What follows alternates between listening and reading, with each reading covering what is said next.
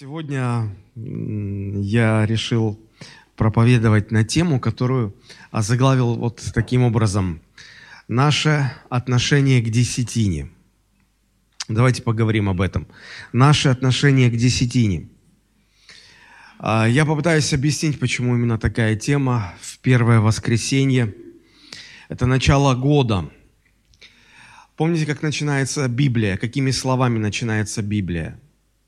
Вначале сотворил Бог небо и землю. Вначале Бог.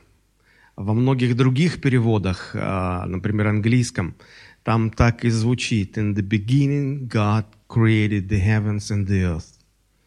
In the beginning, в начале, God, Бог. В начале Бог.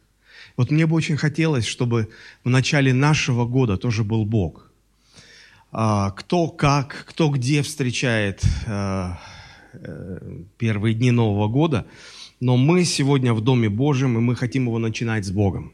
Аминь. Почему я выбрал именно такую тему проповеди? Потому что здесь есть некоторый символизм. Люди говорят, что порядок в жизни начинается с порядка в деньгах. А я всегда добавляю, что порядок в деньгах начинается у нас с порядка в десятинах. Поэтому, знаете, есть, есть такая добрая традиция в некоторых церквях, хотя я не очень ее поддерживаю, давать название наступившему году или провозглашать год там, годом евангелизма. Мне всегда хочется спросить, значит, до и после евангелизм уже не актуален, только в этом году. Вот. Ну, конечно же, это не так, и речь о том, что актуальность как той или иной темы в этом году особо, особо вот, э, проявляется и особо важна. Вот, то если бы мне пришлось как-то и провозглашать этот год, мне бы его хотелось провозгласить годом порядка и устройства. Потому что наш Бог, Библия говорит, Бог порядка и устройства.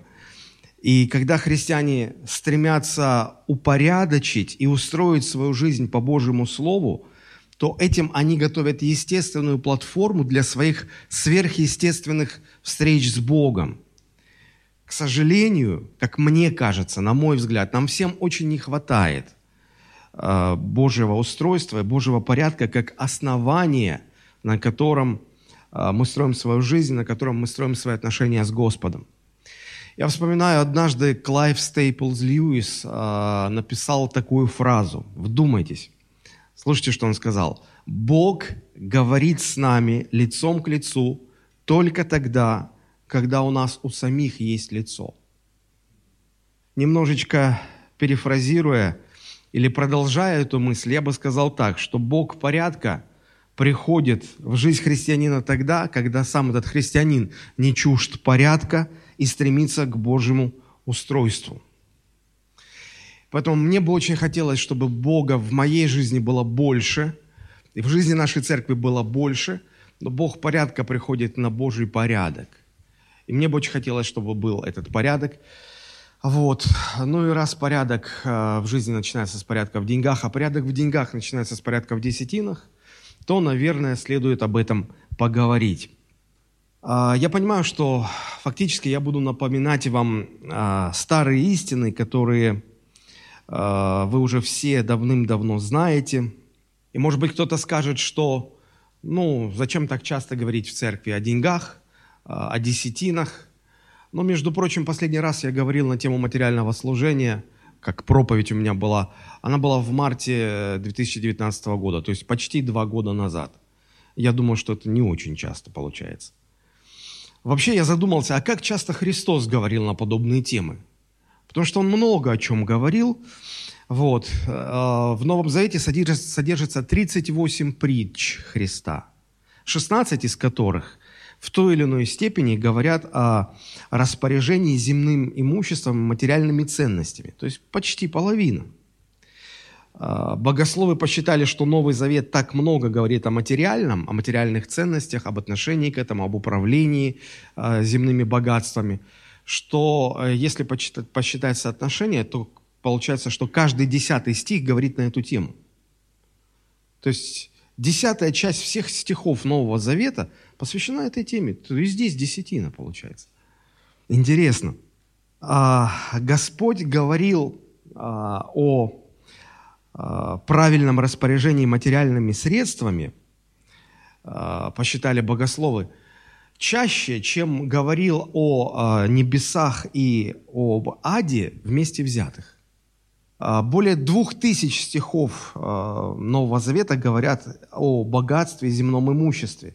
И это в два раза больше, чем количество стихов, в которых речь идет о, о вере и о молитве. Вы скажете, ну и о чем это может нам говорить? Я думаю, что это говорит нам о том, что Богу важно, как мы, люди, особенно как мы, Его последователи, относимся к материальным ценностям и как мы ими распоряжаемся. Кто-то мне сказал, ну, вообще проповедовать сложно, потому что тем, может быть, не так уж и много в Библии, и приходится повторяться, а когда э, нужно говорить на, на, на одну какую-то тему несколько разных проповедей, то как тут не повторяться, как тут не возвращаться снова и снова к старым истинам. Однажды мне попалась на глаза фраза из э, главной книги конфуцианства. Эта книга называется «Лунь Юй». Я не проповедник конфуцианства, ни в коем случае. Но вот там одно короткое предложение буквально захватило мое внимание. Я сейчас прочитаю, вы вдумайтесь. Там написано, тот, кто, повторяя старое, узнает новое, может быть наставником для людей. Тот, кто, повторяя старое, узнает новое. И вот я молюсь о том, чтобы сегодня, повторяя старое, Господь нам открывал что-то новое в этой теме – что, возможно, повлияет на изменение нашего отношения к десятине. Я думаю, что вы ну, согласитесь, что весь мир вращается вокруг денег. И этот мир претендует на то, чтобы забрать у христиан деньги, чтобы они не могли деньгами служить Богу, чтобы их просто не осталось на служение Богу. Мы живем в эпоху а, глобального, тотального потребления. Со всех сторон мы сталкиваемся с рекламой, которая убеждает нас в том, что и это нам нужно, и без этого мы не проживем. И вот это для счастья нам не хватает. А вот этого ты вообще достоин, чтобы это было у тебя. И со всех сторон этот мир пытается повлиять на людей. Для чего? Забрать их деньги. И даже если у человека не хватает денег – у мира есть решение, говорит, ну ничего страшного, мы можем дать тебе кредит и даже рассрочку. Не беда. Все больше и больше денег у людей уходит на а, потребление, и все меньше и меньше денег остается для того, чтобы служить Богу. Сегодня христиане настолько связали себя кредитами, что уже не из чего отдавать десятину. И логика здесь простая. Ты не заплатишь банку, банк э, с тебя спросит а ты не отдашь десятину Богу, да ничего же не будет. Что, Господь же не поймет, Господь поймет. И огромное количество верующих сегодня именно так и живет. Исследователи утверждают, что примерно 50% а, всего времени бодрствования человек так или иначе тратит на мысли о деньгах. Как их заработать, как их потратить, а, как их вложить хорошо, выгодно, где их занять, как их сберечь и так далее, и так далее. Эти, это вопрос, конечно, очень важный, и, и всему есть свое место в жизни. Я не хочу сказать, что нам нужно отрешиться от всего материального и питаться Святым Духом исключительно и только. Я убежден, что христиане, убежден, что христиане должны уметь зарабатывать, должны уметь мудро тратить и должны уметь жертвовать должны уметь отдавать на дело Божье. Я встречал очень много э, обучающих пособий о том, как зарабатывать, не меньшее количество пособий о том, как тратить, и почти ни одного пособия о том, как жертвовать Богу, как отдавать на дело Божие. Я предполагаю, что сегодня этому не учат, потому что есть такой принцип «спрос рождает предложение». Сегодня большинство э, христиан как-то не особо об этом думают скажем так, мягко, не сильно в этом заинтересованы. И если спрос порождает предложение, то отсутствие спроса убивает предложение, и поэтому никто такие программы не создает. Ну, помните, э, в Писании написано, что Христос сам учил, что блажение давать, нежели принимать.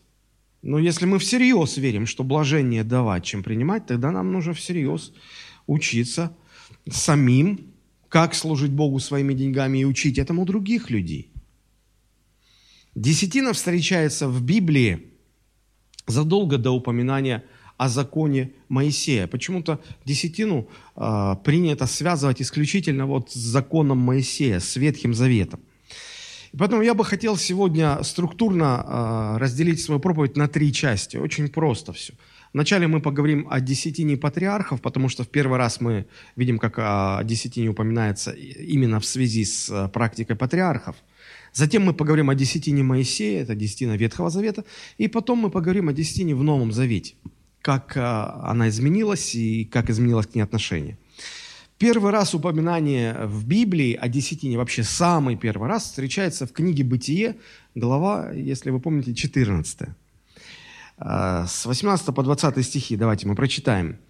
«И Мелхиседек, царь Салимский, вынес хлеб и вино, он был священником Бога Всевышнего, и благословил Авраама, и сказал, «Благословен Авраам от Бога Всевышнего, владыки неба и земли, и благословен Бог Всевышний, который предал врагов твоих в руки твои».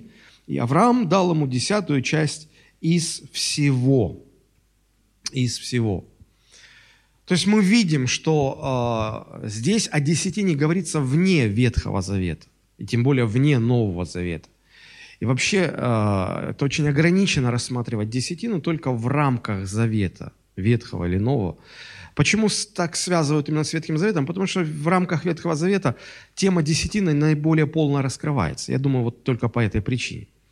Вот. Поэтому э, мне бы хотелось сейчас э, вот именно Э, пока не касаясь всего, что нам Ветхий Завет говорит о десятине, именно как договор Бога с э, народом Израиля, сейчас посмотреть на десятину, э, как к ней относился Авраам и его внук Иаков, патриархи, о которых мы читаем в Ветхом Завете. Ну, давайте для начала кратко посмотрим на контекст 14 главы. Я уверен, что вы все ее хорошо помните, много раз читали. А, вся 14 глава посвящена вот этой истории. Истории о том, как а, четыре царя во главе с Кедар Лаумером, не смущайтесь этими странными именами, вот, четыре царя во главе с Кедар Лаомиром держали в порабощении пять государств. На протяжении 12 лет длилась эта оккупация.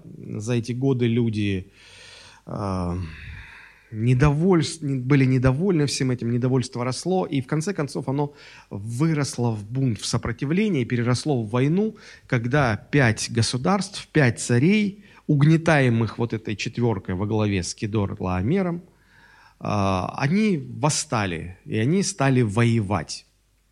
И получилось, что пять царей стали воевать с четырьмя царями. Вы спросите, собственно говоря, какое нам дело до всех этих войн, до всех этих царей? Как вообще это с Авраамом связано? Ну, дело вот в чем. У Авраама был племянник Лот, который жил в Содомском государстве. Царь Содомский а, Бера, его так звали, почти на Берию похоже. Царь Содомский, значит, а, он был а, в пятерке вот этих вот, коалиции пяти царей, которые воевали с четырьмя царями. И э, коалиция четырех царей одержала победу над пятью царями. И когда пришло время уже там грабить, захватывать э, завоеванное, ну, естественно, дело дошло и до Содома, а поскольку Лот жил в Содоме, то увели в плен и Лота, и забрали все имущество. И Авраам случайно узнает о том, что с его племянником случилось такое горе и беда. И он быстренько собирает отряд из 318 своих вооруженных рабов, и они с Божьей помощью пускаются в погоню для того, чтобы ну, вызволить Лота. А, в 14 главе описано, как Господь дает им мудрую стратегию, и как Бог помогает Аврааму одержать победу. Битва и преследование потом длилось всю ночь. Авраам победил Кедор Лаомера э, с его союзниками, э, вот, которые в свою очередь победили тех пять царей. Вот. И под утро, когда уже Авраам возвращается э, к себе домой, навстречу ему выходят два царя. Царь Содомский и царь Салимский. Посмотрите, как об этом говорит 14 глава Бытия, 17 по 18 стихи.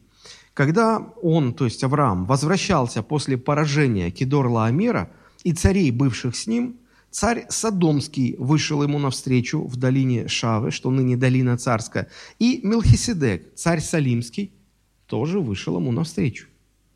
Вопрос, а с чего бы эти два царя вышли навстречу победителю Аврааму, который возвращался домой после успешного сражения? Зачем? Давайте посмотрим, зачем. С 17 по 24 стихи читаем. Когда он возвращался, да, вышли царь Содомский и Мелхиседек, царь Салимский. А, он вынес хлеб и вино, он был священник Бога Всевышнего и благословил его, и сказал, благословен Авраам от Бога Всевышнего, владыка неба и земли, благословен Бог Всевышний, который предал врагов твоих в руки твои. Авраам дал ему десятую часть из всего, и сказал царь Содомский, Аврааму, то есть уже теперь царь Содомский говорит, «Отдай мне людей, а имение возьми себе». Но Авраам отвечает царю Содомскому, «Поднимаю руку мою Господу Богу Всевышнему, владыке неба и земли, что даже нитки и ремня от обуви не возьму из всего твоего, чтобы ты не сказал, это я обогатил Авраама. Кроме того, что съели отроки, и кроме доли, принадлежавшей людям, которые ходили со мною. Энер, Эшкол и Мамри пусть возьмут свою долю». Очевидно, на вопрос, зачем эти два царя пришли к Аврааму, напрашивается простой ответ. Для того, чтобы ему что-то сказать. Они пришли для того, чтобы что-то сказать. Первым говорил какой царь? Царь Салимский. Давайте посмотрим, что он сказал. Благословен Авраам, благословен Бог Всевышний, и это Он, Бог, даровал тебе врагов твоих в руки твои. Фактически три вещи говорит э, Милхиседек. Благословен Бог, благословен Авраам, и Бог дал тебе победу над твоими врагами. Как Авраам реагирует на эти слова? Здесь очень кратко, как в телеграмме написано, Авраам дал ему десятую часть из всего. Вообще, откуда пришла идея десятую часть от имения давать кому-то? Зачем? Что это значило? В те времена, когда хотели максимально почтить кого-то, кто был максимально дорог, а, уважаем, с кем соглашались, кого почитали за учителя, кому воздавались все почести. Вот тем давали десятую часть из своей добычи, прибыли, своего имения. А, был такой обычай на Востоке. Так вот, Здесь написано, что просто Авраам дал ему десятую часть. Но мне кажется, сам этот факт, что Авраам дал ему десятую часть, о чем говорит, зная теперь, что это означает действие. Авраам согласился. Согласился. Действительно, благословен Бог и благословен я, раз Бог дал мне победу. Я соглашаюсь с тобой, я почитаю тебя, ты священник Бога Всевышнего, и я отдаю тебе десятую часть. Дальше смотрим а что сказал царь Содомский?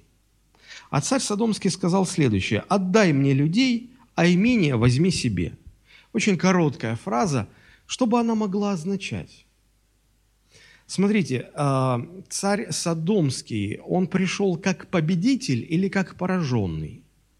Как пораженный царь. Причем даже не непосредственно Авраам нанес ему поражение – он потерпел поражение от тех, кого поразил Авраам. Как бы двойной проигрыш. И вот он приходит, мне кажется, что он, он себя ставит в позицию э, раба, в позицию подчинения Аврааму, в позицию ниже Авраама. И он как бы умоляет и говорит такие слова – отдай мне людей, а имение возьми себе. Мне кажется, что если бы можно было сделать какой-то расширенный перевод, или, может быть, был, больше бы как-то поразмышлять или представить себе, что, э, какие эмоции включали э, эти слова, мне кажется, царь Содомский подошел к Аврааму, склонился на колени. Это мое воображение, но я просто, чтобы вам лучше было понятно. Склонился на колени и сказал, Авраам, ты крут. Авраам, ты крут ты победитель, и все имение, в том числе там и мое немножко есть, оно по праву твое. Ну, ты же победил. Это твоя добыча, твои трофеи. Я даже не смею претендовать на это. Единственное, о чем умоляю и прошу тебя, отдай людей. Ну какой царь без подданных? Ну какой я царь без народа? Пожалуйста, дай людей. А, а все остальное имущество, добычу, все бери себе. И как реагирует Авраам на эти слова? Посмотрите, реакция Авраама. Но Авраам сказал царю Содомскому, поднимая руку мою Господу Богу Всевышнему, что даже нитки и ремня от обуви не возьму у тебя. В этих словах Авраама вы чувствуете согласие с тем, что сказал царь Содомский, или несогласие Авраама с тем, что сказал царь Содомский? Наверное, не согласен. Очевидно, что не согласен. Он говорит, я не соглашаюсь с этим. С чем он не соглашается? А что такого сказал этот царь Содомский? Он сказал, ты крутой, ты победил, все твое, тебе по праву, просто милости твоей прошу. Авраам не соглашался с тем, что он крутой, и он благодаря своей находчивости, крепости руки своей, мудрости, стратегической мысли своей военной, он, благодаря ему, он одержал победу. Он говорит, я с этим не соглашаюсь. И потому не возьму даже нитки из всего имущества твоего. Даже шнурка от последнего ботинка не возьму. Почему? Потому что я не соглашаюсь чтобы кто-нибудь не сказал, что Авраам стал богат, да потому что он забрал э, все царство у царя Содомского. Не царь Содомский меня обогатил, Бог Всевышний меня обогатил. Потому и нитки не возьму от тебя, потому что ты пришел ко мне с какими-то глупыми мыслями, и я с этим не соглашаюсь. Бог мой, Он дал мне победу. Вот как было все на самом деле. Я думаю, что это как прообраз для нас. Когда Бог дает нам какие-то победы, мы заключили крупную сделку, нас э, настиг большой успех, мы заработали много денег, или еще какие-то благословения, победы пришли, то как бы образно говоря, навстречу нам выходят два царя. Две мысли приходят к нам навстречу, к нам, победителям – на вершине успеха, мы, спускаясь с горы успеха, мы встречаем эти две мысли.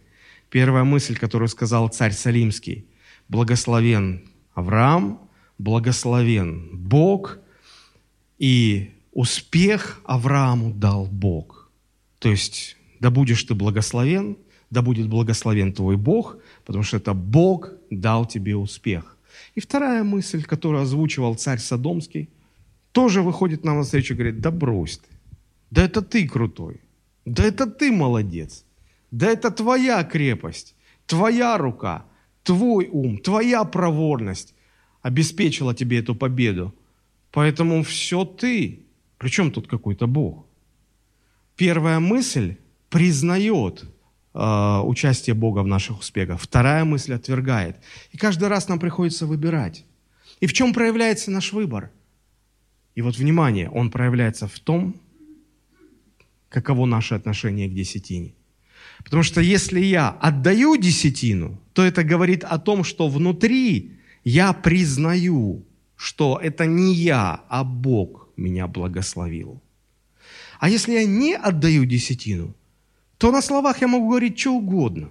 Но вот мое действие, не отдача десятины, это мое действие, или даже, правильно сказать, бездействие – оно говорит о том, что я никакого Бога не признаю. Я всецело записываю это на свой счет. Это я. Причем тут Бог? С какой стати я должен с ним делиться? Наше отношение к десятине – это своеобразный маркер нашего внутреннего отношения ко всему э, материальному, ко всему благому, ко, всем, ко всякому успеху, который приходит в нашу жизнь. Это маркер – нашего отношения. Как я отношусь? Я признаю, что это Бог дает, или я признаю все заслуги за, за собой и исключительно за собой? Вы понимаете, что вопрос отдачи десятины – это не вопрос щедрости или жадности. Мол, жадные не отдают, а щедрые отдают. Это не вопрос жадности или щедрости. Это не вопрос финансовой дисциплины. Это не вопрос какой-то фин, из области финансов или отношения к материальным ценностям. Это вопрос из области поклонения. Это вопрос из, образ, из области моего признания или непризнания того, что все, что приходит в мою жизнь, приходит от Бога, что это Бог источник моих благ, моего успеха, моего состояния, моего всякого благословения. Вот и все. Внук Авраама, Иаков, признавал, что все деньги и материальные блага приходят в нашу жизнь от Бога. Помните, как у пророка Агея э, записано, э, там Господь говорит, это слова Божии, Бог говорит, мое серебро и мое золото, мое. Это значит, что Бог, как хочет, распоряжается. Он захочет, и Он предаст врагов в руки твои, а вместе с этим и все их имущество перейдет в твои руки. А захочет, не сделает этого. Это Бог решает. Нам не понять, по каким причинам, а, что им движет и так далее. Но этим управляет Бог.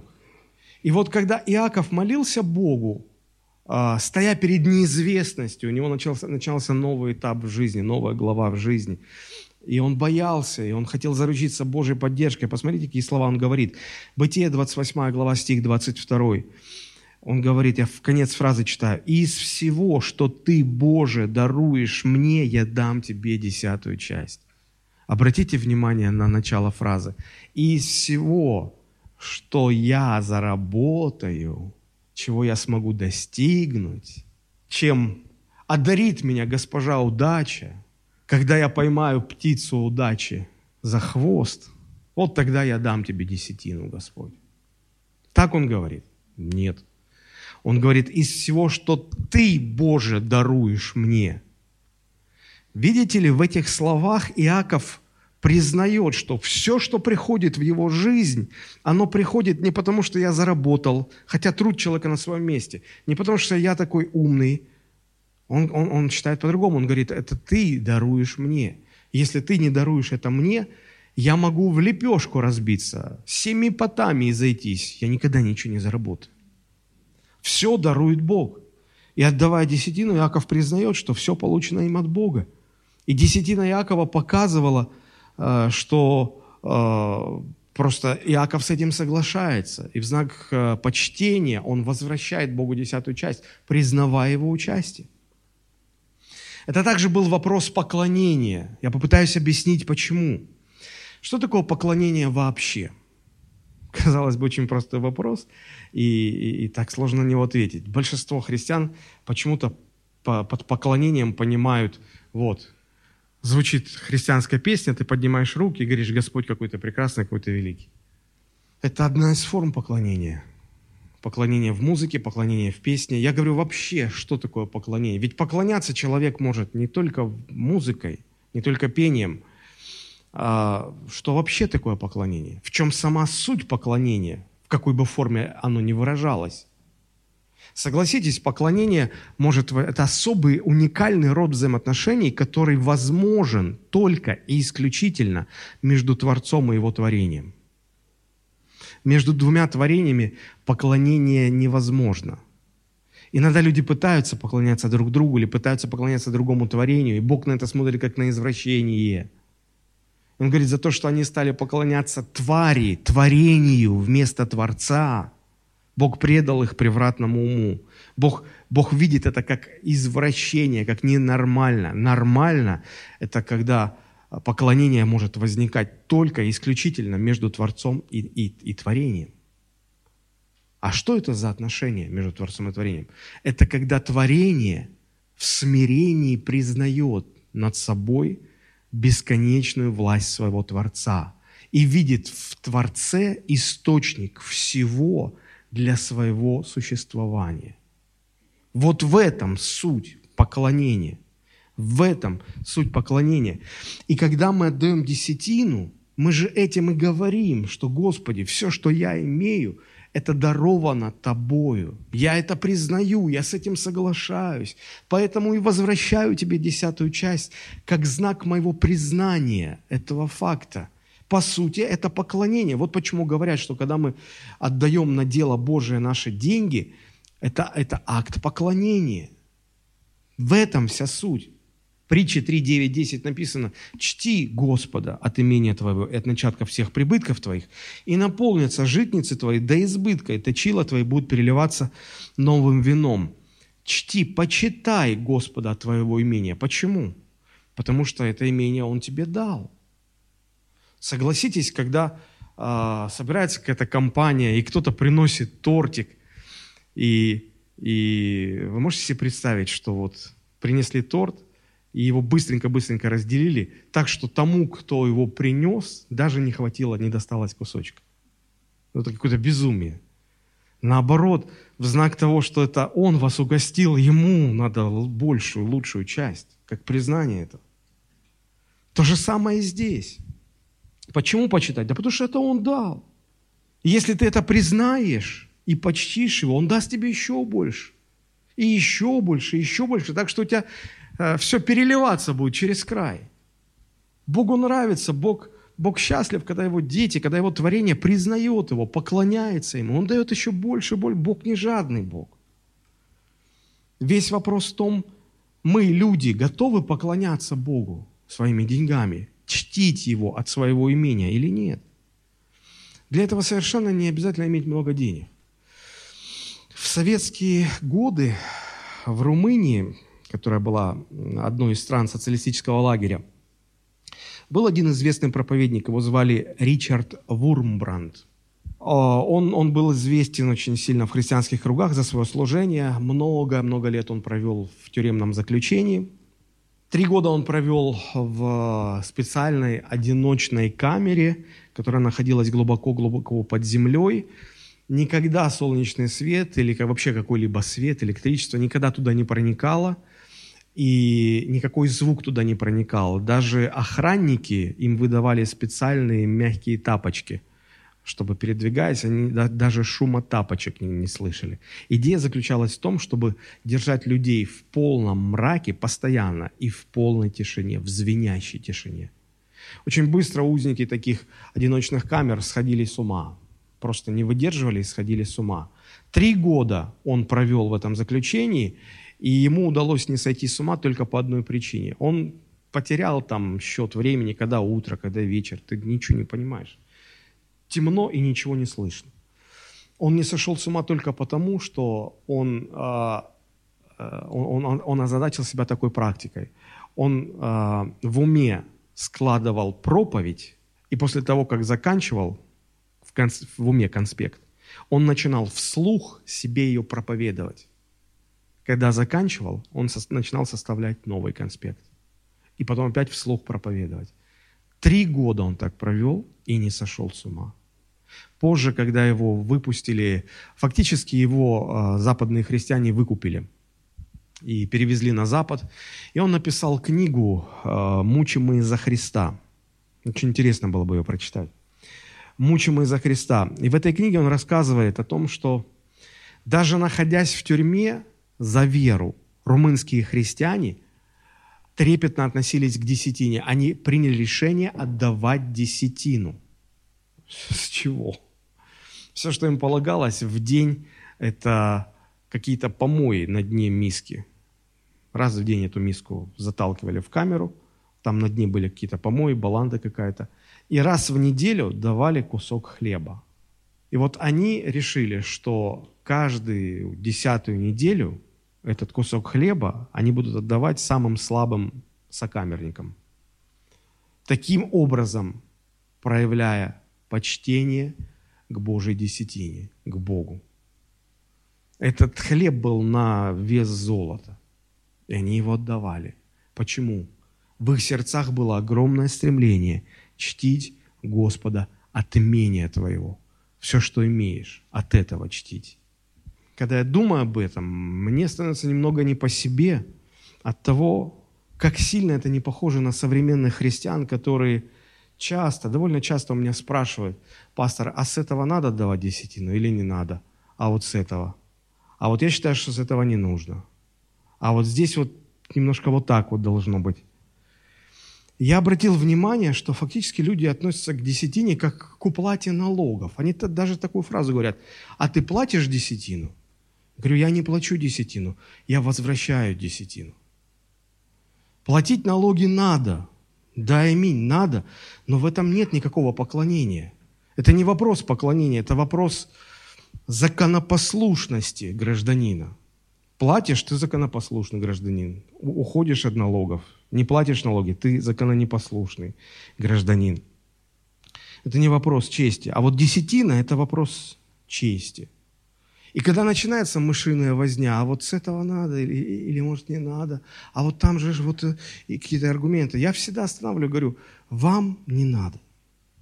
Вот честно, не надо. Потому что так, как вы думаете отдавать, это, это не приносит Богу честь, это бесчестит Бога. И вам чести не делает. Совершенно. Потом вам не надо – если в том, как вы отдаете Богу десятину и, и пожертвование, нет чести, Бог это не принимает. Но скажите, разве была принята жертва Анании и Сапфира? Она была отвергнута. Это были большие деньги. Они были отвергнуты. Их не приняли. Почему? Потому что в этих деньгах была ложь, было нечестие. Там не было чести, там не было поклонения Богу. Бог не принимает такие жертвы. Итак, десятина патриархов указывала на источник, от кого все приходит в нашу жизнь. И признавала этот источник, тем самым выражая свое поклонение Богу. Вот что касается десятины патриархов. А, вторая часть, о чем я хотел бы поговорить, десятина Моисея. Но вы помните, как было устроено общество израильское? Оно состояло из 12 колен, и когда Бог дал землю – то э, Бог повелел распределить всю территорию между одиннадцатью коленами. А двенадцатому колену, колену Левия, земли не давать. Мы, может быть, не совсем понимаем, что это значит остаться без земли. Потому что тогда любая еда, пропитание, оно все шло а, от земли. То есть, э, как сказать, сегодня мы понимаем, что мы, мы ничего на земле не выращиваем. Мы зарабатываем деньги, потом идем в супермаркеты и покупаем все, что нам нужно. Так вот, представьте, что если бы мы были бы коленом левее, и в наши дни бы происходило разделение, я утрирую немножко, но чтобы вам было понятно. Так вот, значит, 11 коленам разрешено было бы ходить и покупать все, а 12 колену левее запрещено было бы ходить по магазинам и чего-либо покупать а как жить? И вот у них возник вопрос, а как жить? Потому что вся еда была с земли. Все, что ты вырастил с земледелием или благодаря скотоводству, там молоко, мясо, сыр, э, ну вот все, что с этим связано. Вот этим люди питались. А как жить? И Бог, Бог постановил такой порядок. Он сказал, я выделяю колено Левия, чтобы все они до одного постоянно находились в служении Богу. Это их призвание. И он говорит, им удела не дано. Почему? Бог говорит, я их удел. Что это значит? Это значит, что Бог повелел 11 коленам приносить десятины от всякого своего дохода. И люди приносили десятины Богу, а Бог давал их левитам. Поэтому Бог говорит, я ваш удел. Вы не живете на их деньги, на мои. Они приносят мне, я даю вам. Я ваш удел. В Библии, э, вернее, вот в Ветхом Завете, там вообще, если так строго разбираться, там было три десятины. Э, постоянная десятина с каждого прибытка, ее называли храмовой десятиной, потому что ее приносили в храм. И предназначалась она для того, чтобы содержали храм и содержали левитов. Ее еще называли левитской десятиной, потому что отдавали левитам ее. Вторая десятина тратилась э, на себя, чтобы на эти средства три раза в год человек, мужчина со своей семьей могли приезжать в Иерусалим на праздники поклонения. И третья десятина э, раз в три года, она предназначалась для бедных, для нищих. Мы не будем подробно говорить о разнице между этими десятинами, мы просто будем говорить о первой постоянной десятине – вот, десятина со всякого прибытка, как э, о десятине Моисея. Кто-то пошутил, что в Новом Завете тоже есть три десятины. Значит, это десятина, которую отдают полностью, десятина, которую отдают частично, и десятина, которую в полном объеме никогда не отдают. Тоже есть три десятины. Но это шутка. А, так вот, левитская десятина, она направлялась в храм и имела цель – содержание храма и содержание левитов. Что это были огромные затраты на самом деле. Чем занимались левиты? У них был э, свой график, своя череда, э, свои работы по храму, множество работ. Кроме этого, они занимались переписыванием священных писаний, изучением священных писаний, а, вразумляли народ, обучали народ. А, в какой-то степени можно сказать, что они были пасторами Ветхого Завета. На их плечи а, ложилась ответственность за служение Богу, ответственность за духовное воспитание народа, консультирование, помощь, поддержку и так далее, и так далее.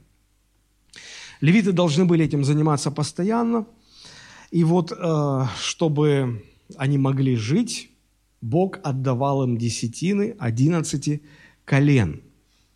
Внутри колена Левия все потомки Авраама, ой, этого, Аарона, а, были священниками, несли э, служение священников. Аарон был первосвященником. По смерти Аарона – Примерно тако, такая же схема оставалась. Все левиты заняты в служении. А, внутри колена Левия все потомки Аарона – это священники, и среди них выбирался первосвященник. И вот народ приносил десятины Богу, эти десятины отдавались левитам. Левиты тоже из всего, что они получали, отдавали десятину священникам. Священники отдавали десятину первосвященнику. А, не всегда люди оставались верны Богу в этих вопросах, а отступая от Бога, потому что вся история израильского народа, они то близки к Богу, то отдаляются от Бога, оставляют его совсем, потом каются, снова возвращаются. И так эти качели постоянно, туда-сюда, туда-сюда. И вот когда люди оставляли Бога, они переставали приносить десятины. Если вы откроете вторая паралипоменон, это слово паралипоменон означает хроники, книга хроники, ну как летопись. Вторая Паралипоменон, 31 глава, 4 стих. Посмотрите про царя Изекия, что сказано. «И повелел он народу, живущему в Иерусалиме, давать определенное содержание священникам и левитам, чтобы они были ревностны в законе Господнем». Современный перевод. «Народу, жителям Иерусалима, он, Езекия, повелел заботиться о содержании священников и левитов, чтобы они могли посвятить себя закону Господа, когда люди отступали от Бога, переставали приносить десятины, какова была участь левитов? Ну, не позавидуешь им, потому что исчезал их источник дохода. Исчез источник дохода, нет содержания, жить не на что. Ну, догадайтесь, как они поступали. Они разбегались. Разбегались из храма, оставляли служение. Каждый пытался где-то подработать. Надо кормить семью, в конце концов, надо содержать своих родных – Конечно же, служение останавливалось, храм приходил в запустение, потом народ каялся, возвращался к Богу, и очередной благочестивый царь восстанавливал порядок десятин, потом опять народ отступал, и опять переставали приносить десятины.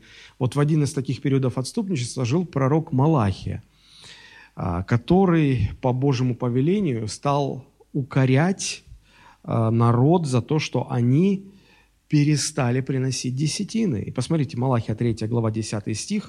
Бог через этого пророка говорит, принесите все десятины в дом хранилища. Все вы, люди, вы все, принесите десятины в дом хранилища. То есть это кладовые, да, это, это дом Божий. Для чего? Чтобы в доме моем была пища, чтобы были средства – содержать Дом Божий, чтобы были средства финансировать служение, чтобы были средства содержать левитов, священников, которые осуществляли служение. Не будет средств, служение останавливается. И когда народ был верен, когда народ приносил десятины, Всем было хорошо. Посмотрите, 2 Паралипоменон, 31 глава, с 6 по 10 стихи. И израильтяне, ну, то есть они вняли призыву царя Изекии, сделали, как он сказал, и посмотрите, что получилось. Израильтяне и иудеи, живущие по городам иудейским, также представили десятины из крупного и мелкого скота, и десятины из пожертвований, посвященных Господу Богу их, и наложили груды-груды. В третий месяц начали класть груды, в седьмой месяц закончили. Вы можете представить, четыре месяца шел сбор пожертвований. Четыре месяца кто-то говорит, что вы каждое служение говорите? Четыре месяца подряд. И пришли Езекия и вельможи, и увидели груды, и благодарили Господа и народ его Израиля. И спросил Езекия священников и левитов об этих грудах. А вот что спросил, не написано. Как вам кажется, что спросил? Спросил, ну как, хватает? Покрываете расходы? Все хорошо? А вот ответ священника записан. И отвечал ему Азария, первосвященник из дома Садокова, и сказал, «С того времени, как начали носить приношения в дом Господень, мы ели досыта. А до того? Нет. С того времени, да, а до того? Нет. Вот, но как начали приносить приношения в дом Господень, мы ели досыта. И многое осталось, потому что Господь благословил народ свой – из оставшегося составилось такое множество. Друзья, Божий принцип десятин универсален. В том плане, что неважно, состоит община из ста человек или из ста тысяч человек. Независимо от количества, если люди этой общины верны Богу в десятинах, то этого всегда, на любом количественном уровне, всегда будет не только хватать, чтобы покрывать нужды служения и содержать служителей, но еще и будет оставаться. Как здесь написано, мы ели досыта, еще многое осталось. Бог хочет, чтобы в общинах собиралось столько денег, чтобы хватало на все и еще оставалось, чтобы можно было уделять нуждающимся, чтобы можно было бы помогать э, в решении каких-то социальных вопросов в своей церкви и, может быть, в городе, в обществе, где эта церковь находится. А что мы по факту имеем? Как чаще всего бывает? Чаще всего э, люди притыкаются на десятинах. Просто они не могут слушать. Ой, вы опять про деньги. Мы не хотим об этом слушать. А что такого? Это, это Бог, между прочим, говорит. Это есть в Библии. У вас избирательный подход, это хочу, это не Так вырвите эти все страницы, которые о десятине говорят. Вам в Новом Завете нужно будет выдрать каждую десятую страницу туда. Почему, он, а почему это так возмущает? Люди притыкаются, люди жульничают, люди не отдают десятину, не хотят разбираться в этих вопросах. Первый семинар, который я в нашей церкви, давно-давно это было, который хотел провести о десятине – мне люди сказали, не, пастор, не надо, меньше знаешь, крепче спишь. Я говорю, люди, вы чего? Вы точно здесь по адресу? Вы, может, случайно сюда пришли? Это часть Евангелия, об этом нужно знать. И что получается? Люди не верны, люди не приносят десятины, утаивают, в Доме Божьем пытаются свести с концы с концами, и да и люди сами беднеют. кто от этого выигрывает? Ни церковь, ни люди. Дьявол от этого выигрывает. Почему бы не поверить Богу? Почему бы вот, вот, вот мы начинаем этот год? Почему бы не принять решение? Господи, в конце концов Бог говорит, да испытайте меня. Люди, в конце концов, испытайте меня. Но серьезно, вот возьмите и скажите, Господь, вот я в этом году хочу Тебя испытать. Вот я буду до копеечки верен Тебе в десятине, весь год буду отдавать. Слушайте, если Господь не благословит вас в этом году сверх ваших всяких ожиданий, вообще забудьте про десятину, никогда ее больше не отдавайте. Пастор, а ты что ты так смело разбрасываешься такими э, обещаниями? А это не я разбрасываюсь, это Господь обещает. Я лишь, я просто здесь говорящая голова, я почтальон, я проповедник, я доношу то, что Бог сказал. Вы не пришли на творческий вечер Олега Рогозина. Я тут не делюсь своими какими-то э, творческими мыслями, быть или не быть. Вот в чем вопрос. Я проповедник. Я передаю то, что написано в Слове Божьем. Только нужно быть честным, потому что Бог с честными поступает честно, а с лукавыми по их лукавству. А что происходило, когда народ переставал приносить десятины? Неемия, 13 глава, 10 по 14 стихи. Неемия пишет, еще узнал я, что части левитам, то есть десятины, части левитам не отдаются, и что левиты и певцы, делавшие свое дело, разбежались, каждый на свое поле, разбежались, семью надо чем-то кормить. А теперь, внимание, интересный, интересный оборот. И он говорит, я Неемия, я, я сделал за это выговор. Вы можете представить, что вот я пастор, вот сейчас узнал бы, так, вы вот там на задних рядах, вы вообще не отдаете десятину. А идите-ка сюда. Выговор. Знаете, с чем я столкнусь? Пастор, а по какому это праву ты лезешь в мою личную жизнь? Простите, а, а вы член церкви? Если член церкви, то какая личная жизнь? Вы понимаете, что членство в церкви... Все так приходят, говорят, пастор, мы хотим э, стать членами вашей церкви. Я говорю, вы понимаете сами, чего вы просите? Быть членом церкви – это значит добровольно поставить себя в подотчетность. Во-первых, Богу, во-вторых, Слову Божьему, в-третьих, пастору, общине в целом. Если ты что-то неправильно делаешь, грешишь, мы вправе прийти к тебе и поинтересоваться, а, собственно говоря, почему? И ты не можешь сказать, отвалите, это мое личное дело – нет, если ты просто гость в нашей церкви, вот тогда мы даже приваливать не будем. Это действительно все твое личное дело. Если ты член общины, если ты член, или в чем тогда твое членство выражается? И вот смотрите, Неемия не миндальничал ни с кем. Он просто говорит, я сделал выговор. Причем кому? Начальствующим. Начальствующим. А вы потом, начальствующие, разберитесь со своим народом. Что происходит вообще? Говорит, я сделал выговор. Зачем оставлен нами Дом Божий? И Неемия пошел сам собирать этих левитов, этих певцов, этих священников. Говорит, я их собрал и поставил их на свои места, чтобы они служили. А все иудеи стали приносить десятины, хлеба, вина, масла в кладовые.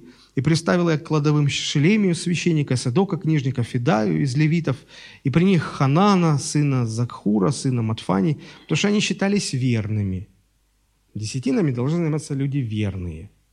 И на них возложено было раздавать части братьям своим. И еще интересный ход. «Помяни меня за это, Боже мой». То есть Неемия ставит это себе в заслугу. Говорит, я навел порядок с десятинами. Господи, вспомни, что я чуть-чуть приложил к этому руку. Я сейчас себя чувствую немного Неемией, Господи, я тут тоже пытаюсь порядок наводить. Я не знаю, как у меня получится. Вспомни меня, Господи. Хорошо. Итак, мы кратко рассмотрели. Ну, понятно, что Ветхий Завет о десятине говорит много больше. А, там столетия практики приношения и неприношения десятины. Все, что с этим. Там очень-очень много. У нас просто нет времени обо всем подробно разговаривать. Но мы основное рассмотрели. Мы Э, можем вычленить ключевые моменты. Десятина выражает признание источника денег, то есть мы все получаем от Бога. Второе, десятина выражает наше поклонение Богу деньгами нашими. И в-третьих, десятина направлена на содержание э, служения и служителей, которые заняты в служении. Теперь самый, наверное, э, интересный вопрос. А что говорит о десятине Новый Завет? И здесь такие неофиты, поверхностные христиане, они скажут, а ничего не говорит Новый Завет о десятине. Ну, давайте будем разбираться. Я думаю, что вы согласитесь, что все христиане самой первой церкви были иудеями. Вот повально все, тысячами, все до одного были иудеи. Самая первая церковь. Ну, почему я делаю такой вывод? Ну, во-первых, потому что э, началась церковь из э, из обращенных э, из иудаизма. И самое интересное, Бытие, там, э, вторая глава, что они, первая церковь, они все собирались по домам и в храме. А они все прекрасно знали, чему учит Ветхий Завет о десятине. И они продолжали приносить десятину в храм, как были научены. И дальше, если мы видим, что апостолы – в частности, апостол Павел говорит в Новом Завете о десятине. Вот всегда, когда в Новом Завете говорится о десятине, обратите внимание, всегда идет отсыл к ветхозаветной практике применения десятины. Всегда, вот всегда. Почему? Да потому что основное все сказано. Суть принципиально не поменялась. И все, что говорит Новый Завет о десятине, это э, практическая адаптация того, что сказано в Старом, к нуждам э, значит, новозаветных христианских общин. Я дальше немножко это покажу более подробно. Так вот, первые христиане начинали собираться в иудейском храме, в храме и по домам. Дело в том, что первые годы христианство не считалось отдельной религией. Христианство считалось отколовшейся э, еретической сектой иудаизма. Вы понимаете, что еврей – это э, национальность, а иудаизм – это вероисповедание. Вот, иудаизм – это вероисповедание. Так вот, э, это так и называлось – ересь назарейская, да, точно, ересь назарейская. То есть они были как секта, как вот отколовшаяся секта, сектанты. Вот с тех пор нас сектантами и называют, между прочим. Вот. А, и, значит, они себя не видели как-то отдельно. Они считали, ну, в конце концов, они в Иисусе увидели Мессию, о котором говорил иудаизм. Иудаизм ждал Мессию. По их мнению, они просто пропустили, не увидели в Иисусе этого обещанного Мессию. Зачем что-то новое городить? Это продолжение иудаизма. Это завершение иудаизма. Поэтому они не пытались даже ничего, ничего нового учреждать. Это очень похоже на то, как Мартин Лютер, э, вот, прибивая там свои тезисы э, к дверям Виттенбергской э, церкви, он даже не пытался, у него не было намерений создавать новое вероисповедание, протестантизм. Он, он всегда себя считал католиком, он не хотел уходить из католической церкви, он не собирался даже реформировать католичество.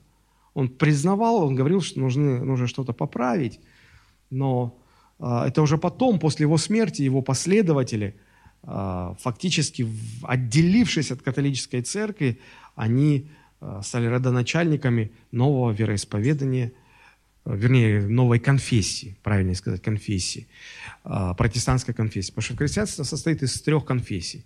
Это католичество, православие и протестантизм. Внутри каждой конфессии множество деноминаций – Допустим, в протестанстве есть англикане, пресвитерианцы, баптисты, анабаптисты, э, пятидесятники, харизматы. Может, еще что-нибудь новое придумают, не знаю. Вот. Поэтому, э, воспринимая себя частью иудаизма, первые христиане продолжают приносить десятины в храм. Через несколько лет начинается гонение, их просто выгоняют из храма. И они уже не имеют возможности там собираться, и они не могут туда приносить десятины. Собственно говоря, через некоторое время и храм разрушен вместе с Иерусалимом. И вопрос приношения храмовой десятины вообще уходит с повестки дня. Но они понимают, что десятину, ну, десятиной нужно чтить Бога. И они собирают эти средства, но теперь нужно какое-то учение, какое-то понимание, какая-то инструкция, как быть. И вот мы находим в посланиях апостолов – особенно в посланиях апостола Павла, где он рассказывает о том, как относиться к десятине, и говоря о десятине, он всегда отсылает нас к Ветхому Завету. Ничего нового. А, общины теперь собирались по домам или в катакомбах, или в лесах. А, эти общины становились все более и более многочисленными – и возникла потребность в специально отделенных служителях, которые на полное время занимались, и возникла необходимость поддерживать этих служителей. И десятина шла на поддержку пасторов, пресвитеров, свящ... ну, священства, скажем так, церкви, да, если так можно сказать. Вот. Подобно тому, как десятина в Ветхом Завете, храмовая десятина, шла на поддержку левитов и священников. Новый Завет лишь адаптировал практику применения ветхозаветных левитских десятин к реалиям христианских общин. А потому принципиально десятина Нового Завета мало чем отличается от десятины Моисея.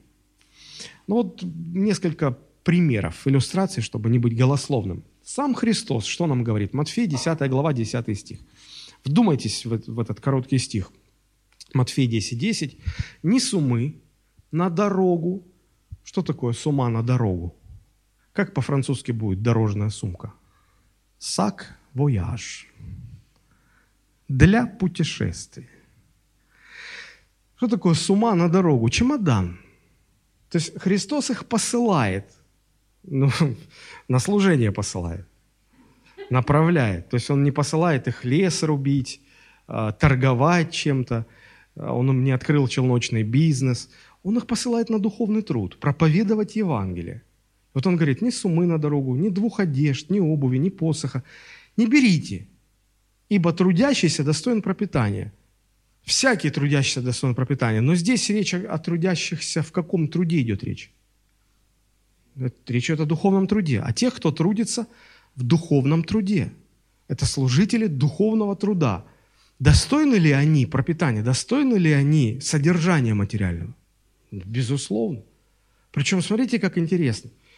Когда Христос посылает на миссию, в командировку, в другой город, давайте немножко современные слова употреблять. Когда вы собираетесь в командировку, вы что с собой берете? Чемодан, вещи, смену одежды, да, деньги. А Христос говорит, чемоданы не брать, одежду с собой не. Вот в чем, в чем одет ты, в том идите. Одежду запасную не брать, обувь не брать, посох не брать, вообще ничего не брать. А им что, не нужно переодеваться было? Нужно. А во что? В этом труде будет содержание, и на это содержание купите себе и одежду, и обувь, и все, что вам нужно для вашего труда. Так написано здесь. Иногда пасторы со мной консультируются по финансовым вопросам церковным. Один пастор спросил, скажи, а вот, а вот грех это будет или не грех, если я за церковные деньги куплю костюм, чтобы проповедовать за кафедрой? Я говорю, конечно, не грех. Фактически тебе Бог повелевает так делать. Я открываю Матфей 10, 10 и говорю, вот смотри, для тебя это спецовка, спецодежда. Ты в ней проповедуешь. И поэтому э, вот из того содержания, которое полагается, ты можешь, конечно, ты не согрешишь. Э, я когда попал в армию, кто-нибудь служил в армии?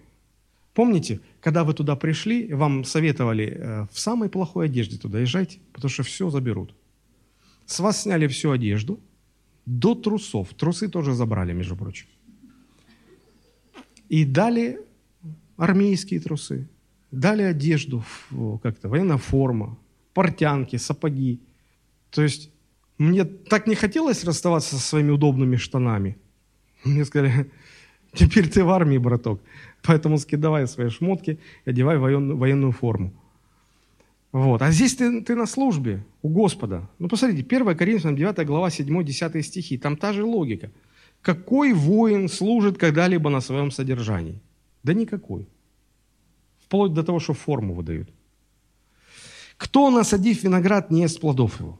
Кто, пася стада, не ест молока от стада? По человеческому ли только рассуждению я это говорю? Не то же ли говорит и закон? Смотрите, опять отсылка к ветхозаветному закону. Вот начинает речь идти о десятинах, о содержании служителей – о пожертвованиях, от всех этих вопросов. И сразу отсылка к Ветхому закону, Завету, закону Моисея. На базе закона Моисея, адаптируя к реалиям христианских общин, апостол Павел и строит это учение. И говорит, ибо в законе Моисеевом написано, не заграждай рта у вала молотящего. И теперь адаптация. О валах ли здесь Бог говорит? Или, конечно же, для нас говорится. Так для нас это написано. Ибо кто пашет, должен пахать с надеждой, и кто молотит, должен молотить с надеждой, получить ожидаемое. Обратите внимание на отсыл к ветхозаветной практике в отношении десятин как обеспечение нужд служителей. А, это же 9 глава, ниже идем, 13-14 стихи.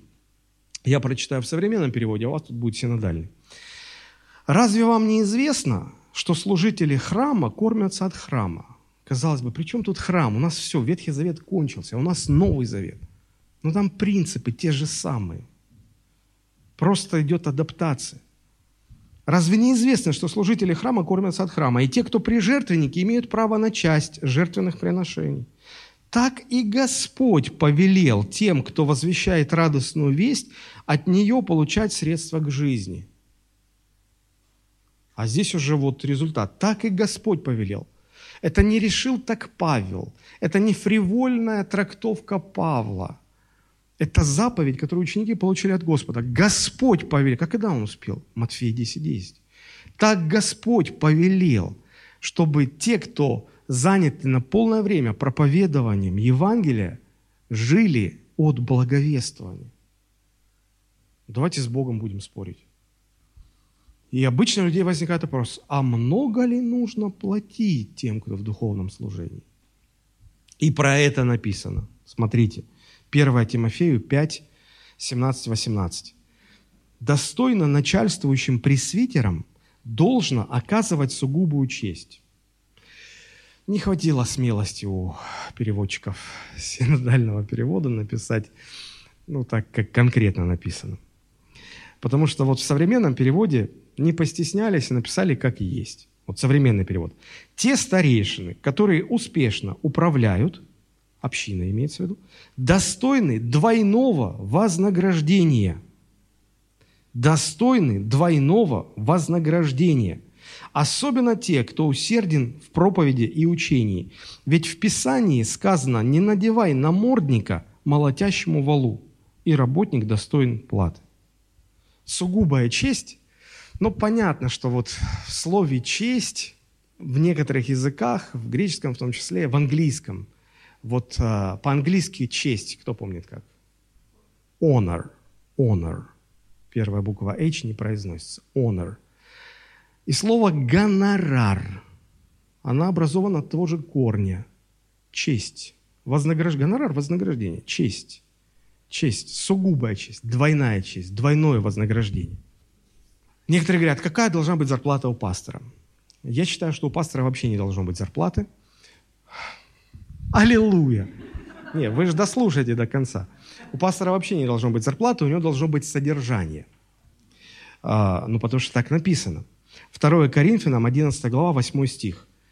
А, Павел пишет, «Другим церквям я причинял издержки, получая от них содержание для служения вам, он говорит, у вас я ничего не брал, чтобы вас не отягощать, но другие, там в оригинальном тексте стоит слово, я буквально грабил другие церкви, чтобы у вас служить. Получал содержание. Я абсолютно убежден, что пастор не должен иметь зарплату, потому что зарплата говорит о наемном труде. Иоанн 10.10, 10, помните? Христос противопоставляет добрый пастырь и наемник. Наемник за зарплату, который... Я мог бы об этом много говорить, у меня просто нет времени на это. Давайте пойдем дальше. А, ну вот смотрите, содержание. А каким должно быть содержание у, у служителя? Ну, например, если у пастора шесть детей, а ему назначает церковный совет, в некоторых церквах почему-то церковный совет назначает, а, вот написано, не надевай а, намордник на молотящего вала, на молотящего пастора церковный совет надевает намордник. Вот, руки прочь, вот тебе три зернышка, хватит тебе. То есть если, если э, в качестве содержания пастору, допустим, с шестью детьми назначают зарплату, э, среднюю зарплату кассира в пятерочке, и говорят, да вот теперь живи как хочешь. Мне всегда таким людям хочется, а вы тогда, давайте вы пастором, что, такое благословение, что вы отказываетесь? Не убежит ли он оттуда, потому что надо семью кормить? Я помню, как один пастор, это реально то, что было, я рассказывал. Он говорит, мне, мне назначили в церкви такую зарплату, говорит, что я из вкусняшек детям своим, у него шесть детей, детям своим мог принести один сникерс. Мы брали один сникерс, резали на, на шесть частей. Вот все, чем я мог на свою зарплату побаловать своих детей. Содержание должно быть такое у этого пастора, чтобы хватало денег на него, на его жену и на его шестерых детей. Хватало. Но это не конец. Апостол Павел говорит, «А, если он хорошо справляется, и он трудится в слове, в учении, то вот это вот, чтобы хватало на них, умножаем на два, и вот столько у него должно быть содержания. Конечно, каждый пастор, который начинал церковь с нуля, а, он, он, он прошел то время, когда не мог получать вообще никакого содержания – Людей было мало, люди были не научены отдавать десятину, аренды съедали все, приходилось еще где-то работать. Я работал а, продавцом кафельной плитки. И приходилось еще из своей зарплаты докладывать, чтобы хватало. Вот. Поэтому, когда церковь имеет возможность содержать достойно своих служителей, это нужно делать. Это необходимо делать. В новозаветной церкви э, десятина, она не была такой же, э, вот, как, как, как в Ветхом Завете. Она просто указывала на, э, на, на необходимый минимум э, того, что нужно отдавать на дело Божие – и многие приносили гораздо больше. Мы читаем Деяния, мы видим, как люди продавали земли, продавали имения. Огромные суммы приносили и клали к ногам апостолов. И первая церковь была очень-очень щедрой. Кто-то может сказать, ну, конечно, богатому легко десятину отдавать. Он, все нужды его обеспечены, и там он десятину отдал, он вообще не заметил ничего. А бедные каждые копейки, каждую копеечку считают – ну, вспомните, когда Иисус указал своим ученикам на бедную вдову, которая положила две лепты, по сути, все свое пропитание. То есть он показал, что границ нету. Можно отдавать и 10, и 20, и сколько, э, сколько у тебя веры хватит. А что случалось, когда новозаветная церковь переставала а, приносить Богу десятины? Ну, я видел это много раз в принципе, в, за годы своего служения, просто разваливались церкви. Просто пастор, пастор не выдерживал безденежья и оставлял церковь и уходил на работу, строил бизнес, обеспечивал семью, но потом уже в служении не возвращался. Как-то, видимо, это все устроено. Ты либо бизнесом занимаешься, и тогда ты не, ты не, не, не в служении, либо если ты в служении, то ты, ты не сможешь совмещать эти все вещи. Это как для женщины. Либо карьера, либо семья. Либо то, либо другое. Вот. Но а, в заключении маленький такой экскурс в историю. Помните, когда в начале IV века а, Римская империя стала христианизироваться, когда император Константин принял христианство, да, вот, то а, император Константин назначил христианским служителям а, жалование из государственной казны. Но он что знал, то делал, потому что по многочисленным археологическим доказательствам все языческие государства, они все содержали священнослужителей своих языческих культов из царской казны. Достоверно известно, что египетские жрецы, они регулярно получали очень щедрое э, содержание от фараона, от дома фараона. И так было в, в Римской империи до того, как она стала христианской, до того, как Константин стал христианином, э, он привык отдавать существенные пожертвования на языческие культы. И когда он стал христианином, логика была простая. Если, будучи язычником поганым, знаете почему? Язычники поганые. Вот, прилагательно. Поганые язычники. Потому что э, по-английски, а это от латинского корня идет, по-английски язычник это pagan, или поган, если вот э, транслитерацию сделать, поган, поганый язычник. Вот, то если, говорит, я был поганым язычником, отдавал на культы, что же я теперь христианин на христианство не дам? Дам, конечно. Он всем пасторам там назначил жалование. Казалось бы, ну, аллилуйя, слава Богу. Все. А хорошо это или плохо? В зависимости, к чему это все приводит. А стало это приводить к тому, что, ну, как в мире говорят, кто э, платит, тот и заказывает музыку. И теперь уже влияние уже заказывал не Господь, а а император. И вот то, к чему привела эта практика, мы знаем в истории как эпоха э, темные века, эпоха темных веков.